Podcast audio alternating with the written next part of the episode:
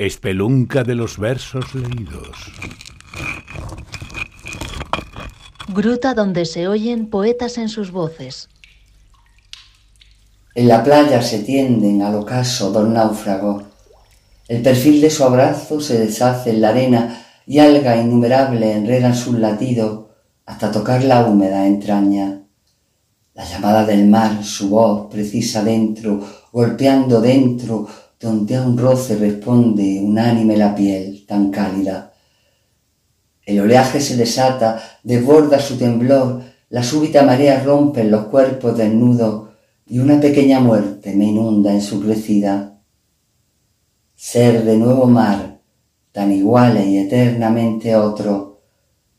De nuevo ser noche océano, barca viento en que suenan los pulsos de este mundo, corazón caracola, que no tiene ya límites.